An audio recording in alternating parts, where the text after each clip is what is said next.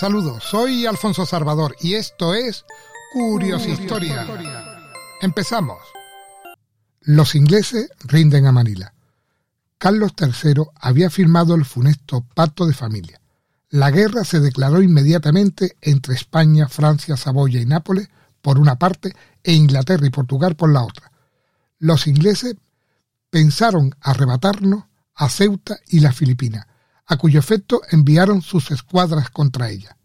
La Habana sucumbió después de una heroica defensa, en la que perdió la vida el heroico defensor del castillo del Morro, don Luis Velasco. El gobierno español no notificó los acontecimientos, de modo que desprevenidas las autoridades de Manila, la sorprende el día 22 de septiembre de 1762 la escuadra inglesa compuesta de 13 buques, 7.000 hombres que desembarcan y otros 1.200 cipayos del Indostán, que mandaba el almirante Draper. La capital de Filipinas contaba para toda su defensa con 556 soldados y 85 artilleros filipinos, pero el patriotismo español suplió en lo posible aquel desamparo de fuerza, creando cuatro batallones de milicia del comercio y del vecindario. Quince días pudo sostenerse aquel puñado de valientes sobre los que arrojó el inglés cinco mil bombas y veinte mil balas rasas, camisas incendiarias y cuatro tubos a su alcance para destruir a Manila. El jefe superior del archipiélago era el arzobispo don Manuel Rojo, que asumía todos los poderes, incluso el militar.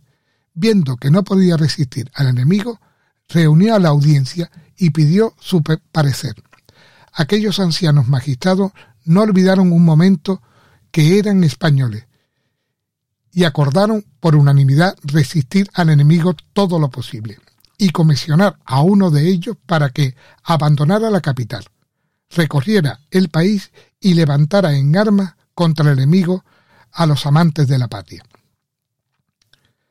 El designado fue el oidor don Simón de Anda y Salazar que tomando 500 pesos por todo equipo salió de Manila, la víspera del asalto, o sea, el día 4 de octubre de 1762. El día 5 el enemigo atacó por tres puntos distintos. Los defensores de la ciudad lucharon hasta el heroísmo, pero al fin el arzobispo hizo bandera blanca y se firmó la capitulación, por lo que se le reservan las armas a los oficiales. Se exige cuatro millones de pesos, la entrega de Cavite y la de todo el archipiélago. A la entrega siguió la crueldad del vencedor, que concedió a sus soldados 40 horas de saqueo en las que cometieron toda clase de abuso.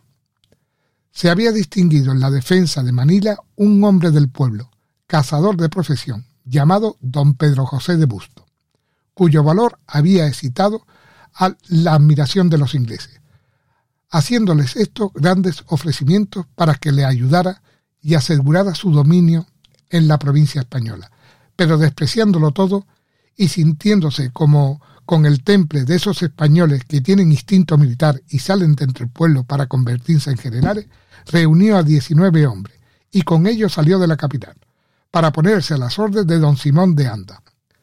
Juaco el puñado de valiente el núcleo de un pequeño ejército que levantó en la provincia de Pampanga y Bulacán, se instruyó rápidamente y poniéndose en disposición de tomar la ofensiva contra los disciplinados y aguerridos soldados de Inglaterra, a quienes venció, como veremos, el día 25 de diciembre de 1762.